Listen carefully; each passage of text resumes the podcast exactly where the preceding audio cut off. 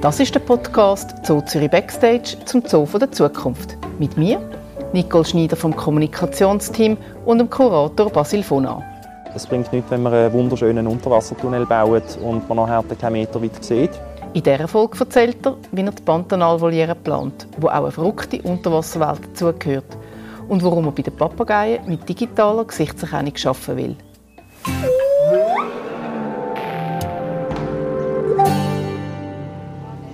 Ja, wir stehen hier mitten äh, in der jetzigen Pantanalanlage, wo auch nachher die grosse Pantanalvoliere wird sein. Wir sind hier am Wasser bei den Flamingos. Es sind Herbstferien, es sind auch viele Leute da. Und die Flamingos stehen im Wasser, suchen ihr Futter zusammen. Und äh, ich würde gerne auch beim Wasser einsteigen, weil das ja sehr ein zentrales Element auch für das Pantanal ist in Südamerika. Genau. Ja. ja. Kannst du uns das beschreiben, wie sich das so in sagen wir mal, vier Jahren da wird etwa zutragen. Mhm. Pantanal ist das grösste Feuchtgebiet äh, auf der Welt oder eines der grössten. Und das probieren wir natürlich auch im Lebensraum nachzubilden. Entsprechend wird sehr viel von dieser Anlage äh, Wasserfläche sein, in unterschiedlicher Ausgestaltung. Was ganz wichtig zu wissen ist, ist, dass Pantanal sehr starke Pegelschwankungen hat, je nach Trockenzeit oder Regenzeit. Das können bis zu 8 Meter Wasserstand Unterschied äh, ausmachen. Und dementsprechend lebt die Landschaft auch äh, im, in Südamerika. Also die, die verändert sich immer wieder, je nach Saison ist ganz andere Bedingungen. Und das werden wir auch hier im Zoo Zürich probieren nachzustellen. Und das hat vor allem auch für Tiere einen sehr, sehr spannenden Faktor. Wenn wir eine Regenzeit simulieren und der Wasserstand höher ist in dieser Anlage, dann werden zum Beispiel die Wasservögel ähm, ganz andere Gebiete haben, wo sie, wo sie sich mehr aufhalten, als wenn es trocken liegt. Andersrum zum Beispiel der Ameisenbär wird, wenn Trockenzeit ist, wenn der Wasserstand tiefer ist, mehr Landfläche haben, wo er dann wieder kann untersuchen kann, wo sich dann auch ändert, je nachdem. Und das ist ein ganz spannender Aspekt, den wir hier probieren äh, mitzuplanen. Wasser wird sich eigentlich so als, als Hauptleitfaden durch die ganze Anlage durchziehen. Ein Sumpfgebiet, wo, wo wirklich viele Überschwemmungsflächen hat, wo eher ein Flachwasserbereich sind, aber auch zum Beispiel für die Flamingo äh, Wasserkörper, wo zum Beispiel mit natürlichem Substrat geschafft wird, weil das ist ganz wichtig für die Flamingofüße, dass die auf weichem, sandigem Boden stehen. Und bis hin nachher zum, zu einem sehr tiefen See verhältnismäßig, wo, wo wir im Besucher probieren, das Erlebnis mitzubringen, eigentlich, um die Tiere auch unter Wasser können zu erleben. Vor allem der Riesenotter oder der Tapir oder gewisse Vogelarten. Heißt denn das, dass man manchmal auch mit den Gummistiefeln muss da muss? Also wenn du da, ja. wenn du da ein bisschen flutest? Ja, absolut. Also das wird noch spannend nachher im Betrieb, um zu schauen, wie können wir hier arbeiten, welche Belastungen dürfen wir überhaupt draufgeben, je nachdem. Vor allem, ich denke, in der Anfangszeit von, von der Voliere, wenn sie bepflanzt wird und eröffnet wird, die ersten Tiere draufkommen, das ist äh, ziemlich ein Stress für frisch gesetzte Pflanzen oder frisch gesäte Pflanzen. Und ich denke, da werden wir noch öppen in Gummistiefeln bzw. Warthosen unterwegs sein in einzelnen Gebieten. Ähm, also die Gäste auch?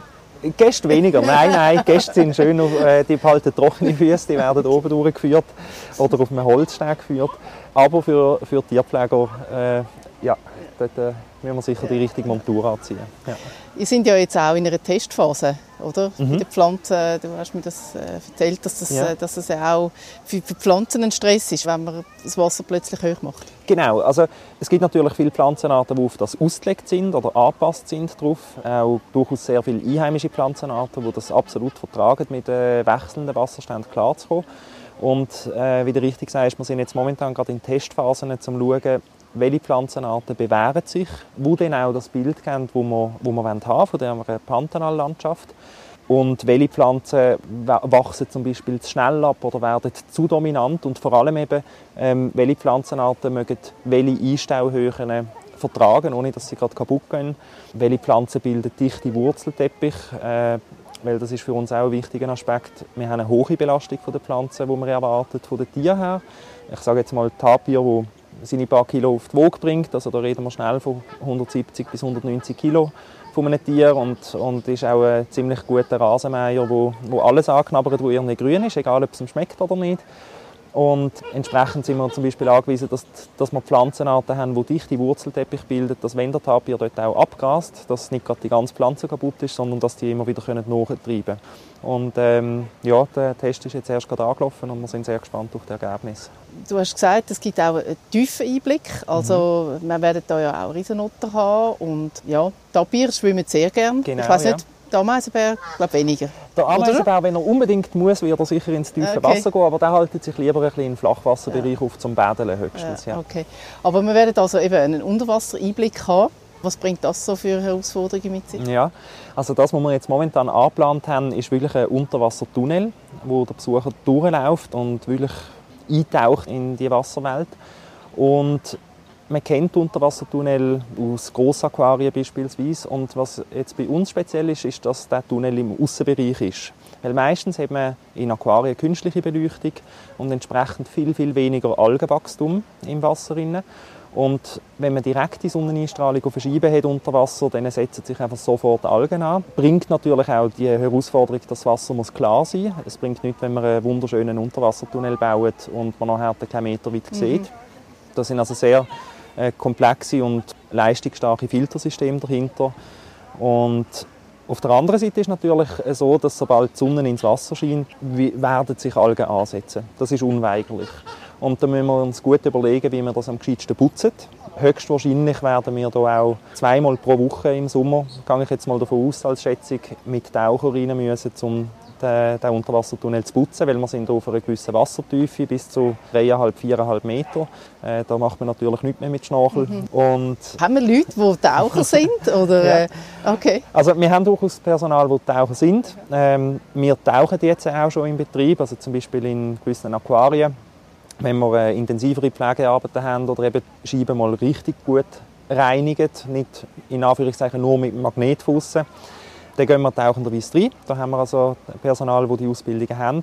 Und wir werden sicher für das Pantanal äh, mehr Personal müssen in die Taucherausbildung schicken, damit okay. wir dort dann auch genug Leute haben, die das machen können. Weil wenn wir zweimal in der Woche rein müssen, mit allen Sicherheitsvorkehrungen, die wir haben, ähm, werden wir höchstwahrscheinlich zwei Taucher parallel im Wasser haben was auch Sinn macht, aber entsprechend braucht man viel Personal, mhm. weil wenn einer krank wird, muss es gleich geputzt werden. Ja, ja. Ja. Es kommt einfach ein neues Berufsbild vielleicht dazu, auch mit der Aeradressen, ja, ja. weil äh, er hat ja noch einen Wasserkörper eingeplant und gerade in der Meeresküste denke ich mir, äh, wird auch der eine oder andere die ganze Zeit müssen tauchen müssen.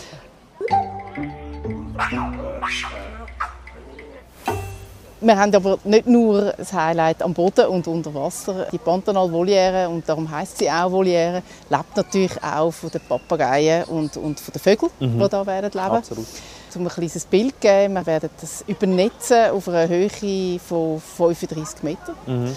Und dann auf einer Fläche von 7'500 Quadratmetern. Das ist etwa ja, ein Viertel kleiner als der Masala Regenwald. Mhm. Das kennen genau. die meisten. Ja. Und das ist also ein, ein Rechtsteil. Ja.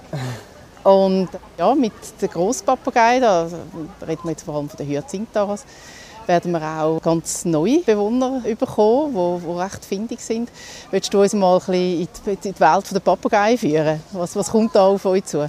Ja, Papageien grundsätzlich sind auf der einen Seite, äh, jetzt gerade der Hyazintharas, sehr soziale Tiere. Und das ist höchst spannend, was da in so einer Gruppe alles läuft, wie sie kommunizieren, wie sie sich gegenseitig Sachen abschauen, wie sie sich helfen. Und das bringt mich eigentlich schon zum nächsten Punkt. Papageien sind auch sehr intelligente Tiere und das wird auf der einen Seite eine Herausforderung für einen Tierpfleger, dass man schaut, auf was für Ideen kommen hier in dieser Voliere. Ich sage jetzt einmal Interaktion mit Besuchern zum Beispiel. Wir wollen, dass der Besucher Papageien erlebt, aber wir wollen auch nicht, dass er einen zu erlebt. Und da können die Papageien auf, auf sehr spezielle Ideen kommen, sage ich mal. Und Papageien sind auch extrem individuell, also die haben wirklich ganz unterschiedliche Charakter. Und da wird sicher der eine oder der andere Papagei geben, der Grenzen überschreitet, er zum Beispiel an ein gewisses technisches Element besonders Freude hat und die Geduld hat, jeden Tag daran zu arbeiten. Äh, oder eben Tiere, die sich dann zu nah am Besucher gewöhnen, die zu zahm werden. Das können sicher äh, gewisse Stolpersteine werden, wo man dann entsprechend darauf reagieren müssen. Papageien sonst insgesamt sind natürlich sehr ähm, bekannte Vögel, zumindest gewisse Arten. Und was vor allem bei den Papageien sehr, sehr schade ist, ist, dass ein sehr großer Teil der Arten hochgradig bedroht ist und die Lebensräume auch dahin in einer, in einer Geschwindigkeit, die sehr heftig ist. Und Dementsprechend der Hyazintara, das ist sicher eine Vogelart, die wo, wo sehr viele Leute kennen, weil, weil es der grösste Papagei ist. Und Wie groß ist er? Mit Schwanz kann er im Extremfall bis 1 Meter werden. Ja. Oder ein bisschen drüber. Also mit den Schwanzfedern. Ja. Und den Schnabel müssen wir uns wie lange vorstellen? Der Schnabel ist sehr massig, sehr lang. Ist er nicht unbedingt, weil er Bogen ist. Also er hat einen richtigen Krummschnabel. Ich sage jetzt einmal vom Schnabelansatz bis vorne die Rundung ist, haben wir etwa so 10 cm ja. bis 13 cm Schnabel. Aber der Schnabel der hat sehr viele Fähigkeiten und der Hyazintara dahinter auch, weil jetzt gerade bei Hyazintara, die sind spezialisiert auf sehr harte Nüsse. Also zum Beispiel ist das eine der wenigen Tiere, wo, wo Paranuss kann aufmachen kann. Und da reden wir von bis zu 26 Bar Bisskraft in einem so einem Schnabel. Innen. Also wenn man den Finger dort dazwischen hat, dann äh, ist das ungesund und entsprechend muss natürlich auch die ganze Einrichtung, vor allem die, die elementaren technischen Einrichtungen, müssen entsprechend geschützt werden. Ja. Und, äh, aber eben, es gibt auch ganz viele andere Papageienarten, kleiner, die unterschiedliche Biologien haben, unterschiedliches Verhalten zeigen, unterschiedlich gefärbt sind. Und ich denke, da werden wir in der Pantanal-Voliere sehr schönen Mix an, an sehr tollen Papageienarten äh, können zeigen Es ist ja auch gedacht, auch, dass man sehr große Gruppen hat, also mhm. dass man wirklich einen Schwarm kann erleben kann, der ja. dann durch die Luft fliegt. Das ist, äh, hast du das schon so schon mal erlebt? Von Großpapageien so richtig große Schwärme habe ich persönlich noch nie erlebt. Äh, es gibt einzelne Zoos auf der Welt, wo, wo sehr viele Papageien gleichzeitig fliegen lassen oder auch Grossvoliere haben, wo sie fliegen. Aber persönlich bin ich äh, noch nie in einer so einer Grossvoliere mit dieser Menge Papageien. Ja. Gut, also es hat sowieso noch die eine oder andere Überraschung, glaube äh, für dich.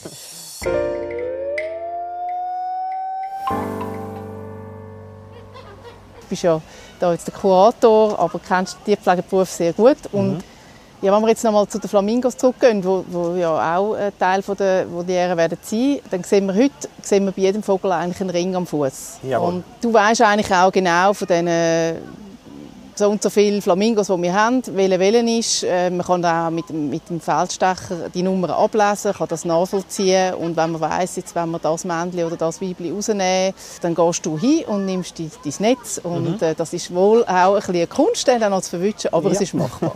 Absolut. Ja. Und wenn wir uns jetzt aber nochmal zurückdenken in die Zukunft, ähm, wo du dann die, sag jetzt mal, 15 Hyazintharas hast im freien Flug und du weißt, du sollst das Weibchen oder das Männchen verwischen und du kannst sie äußerlich nicht einmal voneinander unterscheiden.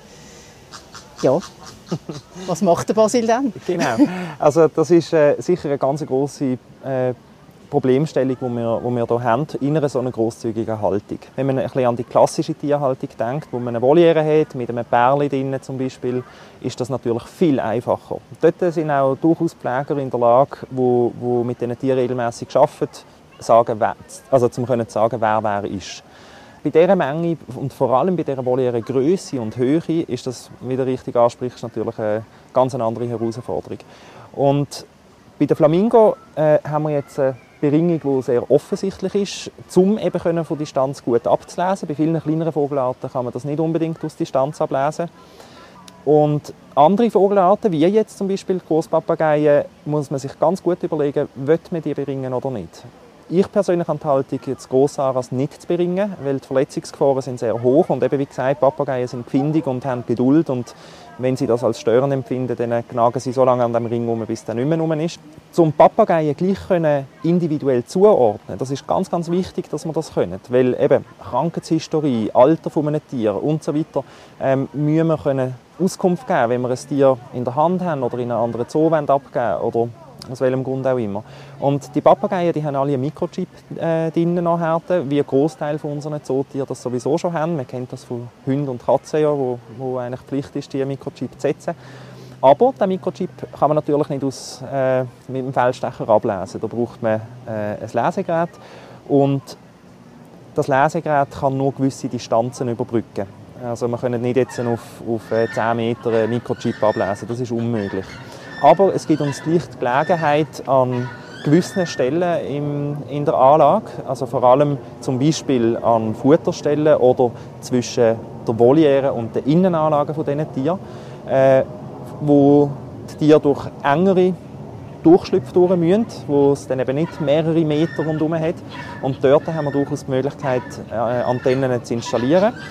Äh, es gibt Produkte, die, sich, also die auf dem Markt sind, die sich bewährt haben, um Tier so zu managen. Also das heißt, dass der Mikrochip abgelesen wird, das Individuum wird erkannt und nachher kann man so ein bisschen Lego-Bausteinmässig überlegen, was man alles braucht nachher. Also ich sage jetzt einmal, da kommt ein Fangkorb hinten dran mit einer integrierten Woge zum Beispiel und nachher, wenn das Lesegerät erkennt, aha, das ist jetzt der, äh, der Vogel, dann speichert er das ab und speichert das Gewicht ab, das er wahrnimmt und dann geht der Vogel wieder hinten raus und ist nachher zum Beispiel in der Innenanlage. Und dann kann ich als Tierpfleger aber auch sagen, ähm, ich, ich muss Tier so und so rausfangen, weil äh, den muss ich mit einem anderen Tier zusammenstellen, um als zuchtbar in den nächsten Zoo zu geben. Oder weil Tier so und so immer am Netz knagen. Ähm, ja, ist nicht so gescheit, den tun wir jetzt äh, rausnehmen und in eine andere Haltung setzen.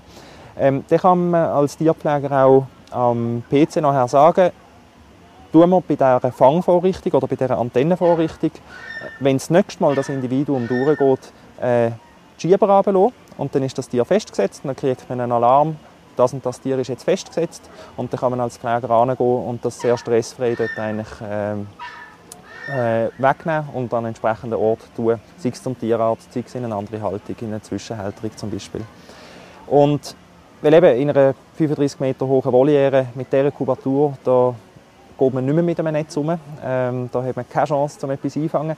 Was ich natürlich auch muss sagen, wir haben schon jetzt bald 20 Jahre Erfahrung von der Masualenhalle. Also auch dort haben wir natürlich Tiere im Freiflug und ich sage, dort fangen wir Tiere, wenn wir sie müssen fangen, noch auf Großteil klassische Weise. Also wir haben äh, Voliere, wo wir die Tiere drinnen anfüttern und nachher ist es äh, eine Zeitfrage schlussendlich und äh, äh, Frage von der Fähigkeit von diesen Tierpfleger, das richtige Tier dann können rauszufangen. Und das ist sehr, sehr schwierig und eben in der Masualenhalle haben wir durchaus auch Arten, wo wir nicht alle Individuen markieren tun. Das wird hier in der Pantanalvoliere anders sein. Dort müssen wir wirklich jedes einzelne Individuum können zuordnen, weil es sich um sehr spezielle und, und heikle Tierarten unter anderem handelt. Und das ist zum Beispiel eine Möglichkeit, um so einen Tierbestand zu managen. Aber wir sind hier auch noch am ganz andere Stränge weiterverfolgen, äh, technische Lösungen, also jetzt unabhängig von den ähm, Mikrochip, die die, äh, die Tiere implantiert haben. Und da reden wir zum Beispiel von äh, Individualerkennung über, über Bilddateien. Also man kennt das, Gesichtserkennung haben viele auf dem Nahtel zum Beispiel. Beim Mensch ist das schon sehr ausgereift und da gibt es ganz, ganz viele Softwares, ähm, für was für Zweck auch immer denn die angewendet werden. Bei Tieren gibt es so Bemühungen auch. Also gerade in der Landwirtschaft ähm, haben gewisse Länder sind dort schon sehr weit. Also gerade äh, Schweinehaltung, Kuhhaltung, Hühnerhaltung, ähm, Schafhaltung äh, gibt es Systeme, die Gesichtserkennung hat und dann ein Individuum sehr präzise zuordnet. Also sobald das Bild von dem Tier gemacht wird, ähm, kann man sagen, das ist das und das Individuum. Jetzt bei den Wildtieren hat das noch niemand probiert, weil, oder beziehungsweise mal, es gibt viele wo, wo dran sind, so Sachen zu entwickeln. Äh, aber es gibt noch kein pfannenfertiges Produkt, wo man einfach an den Stecker anhängen und dann funktioniert das. Und dort sind wir jetzt äh, äh, bei diversen Strängen dran, am schauen, was für Stolpersteine bringt das mit sich, jetzt bei Wildtieren gerade, weil man natürlich jede einzelne Art und jedes einzelne Individuum wieder neu muss ähm, im PC beibringen, blöd gesagt. Dort ist schon eine künstliche Intelligenz dahinter. Wenn der dann mal gewisse Bilddateien hat, dann tut er sich selber updaten. Und ähm, wenn der Vogel einmal äh, sich im Aussehen ändert, sei das, weil er sich mausert, also ein Federkleid wechselt, ähm, dann tut sich der PC wie updaten, aha, das ist das Individuum, obwohl es ein bisschen anders aussieht als vor einem halben Jahr. Ähm, das ist zum Beispiel eine Möglichkeit. Eine andere Möglichkeit ist auch, aber auch das ist eine Entwicklungsarbeit, das ist nichts, wo es schon gibt in dem Sinn, ähm, mit Akustik zu arbeiten. Also Tiere haben ja, ähm, da, da, wissen wir immer noch ganz, ganz viele Sachen nicht über Bioakustik bei Tieren. Was erzählen sie sich einander? Ähm, hört man individuelle Unterschiede äh, und es gibt ganz bestimmte Tierarten, wie jetzt zum Beispiel Riesenotter oder auch die Großpapageien, also sicherlich auch die kleineren Papageien, wo, wo man individuell an, an den Stimmen, an den Rufen wird erkennen. Und da ist zum Beispiel eine Möglichkeit, dass wir in, in der Voliere zukünftig wie ein Raster von Mikrofon haben, wo nachher dann eigentlich äh, das Individuum auf der einen Seite kann herausgefiltert werden ähm, ah, das Individuum ist jetzt in dieser Ecke von der Voliere unterwegs, bis hin zu sehr genauem Triangulieren, wo ist das Tier genau. Weil das mit der Zeitverzögerung zu dem Mikrofon kann man dann ausrechnen, wo ist das Tier. Genau. Aber äh, eben wie gesagt, das sind Entwicklungsarbeiten und mit gewissen Arten wird das sicherlich einfach gehen. Ich sage jetzt gerade Gesichtserkennung oder, oder äh, also andere Körpermerkmale natürlich auch. Äh, beim Riesenotter, das wird wahrscheinlich relativ einfach sein, weil die haben einen Kehlfleck, der individuell ist. Dort ist es offensichtlich, dort sehe ich auch als Tierpfleger, wenn ich die Tiere kenne, sofort, wer das ist. Ähm, bei einem Hyacinthara, die haben schon auch ganz feine Unterschiede, aber sie sind grundsätzlich einfach mal blau, haben einen schwarzen Schnabel und ein bisschen, bisschen gel im Gesicht. Oder? Aber sonst äh, haben wir da nicht sehr viel zum, zum äh, Unterschied auszumachen und dort werden wir dann äh, müssen schauen, ähm, auf welche Parameter gehen wir, ähm, was ist überhaupt möglich, was für Bildqualitäten brauchen wir, äh, gerade in einer so einer grossen Voliere auch und bis wie weit ins Detail können wir es treiben. Also kann man zum Beispiel sagen, okay, wir wissen zwar, von dieser Art hocken jetzt drei Individuen in diesem Baum oder wissen wir dann, es sind die drei Individuen, die da drinnen hocken, zum Beispiel. Ja. Okay. Ja, also es ist ja auch so, wenn man es dann mal drin hat, dann ist es wie schon gelaufen, oder? Das muss ja dann mhm. eigentlich alles passieren, bevor das Tier in die Voliere eingeführt wird. Ja, genau, genau. Also, also, ich sage jetzt mal vor allem die, äh, die technische Grundausstattung, die muss wie schon vorhanden sein. Und dann, ähm, jedes Tier, das neu kommt, muss man im PC so und so viele Bilddaten durchspeisen äh, oder sagen, ja, das ist es, damit das dann wieder lernen kann. Und ähm, das Schöne ist, wenn man mal die Grundinstallation drin hat, dann kann man immer noch in, im Programm hinten, das kann man nachher immer noch verfeinern, noch anpassen und so weiter. Also, äh, das ist auch, es, ist, es geht nicht nur um das Tiermanagement, warum wir diesen Strang weiterverfolgen. Äh, das scheint mir noch wichtig zu sein.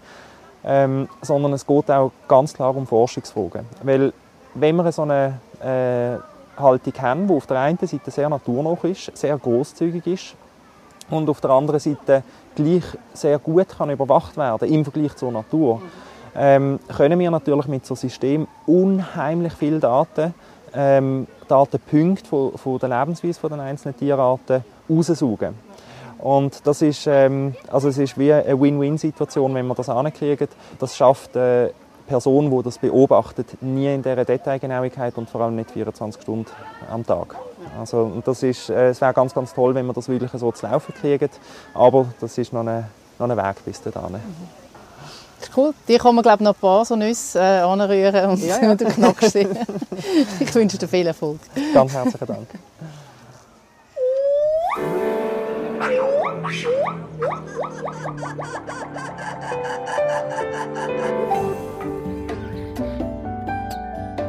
der nächsten Folge sind wir bei den Gorillas. Wir reden darüber, wie sie in unserem Kongo zusammenleben können und erfahren, was ein Baum bei Gorillas alles muss aushalten muss und warum es eben 10 Jahre braucht, bis so ein Lebensraum bereit ist.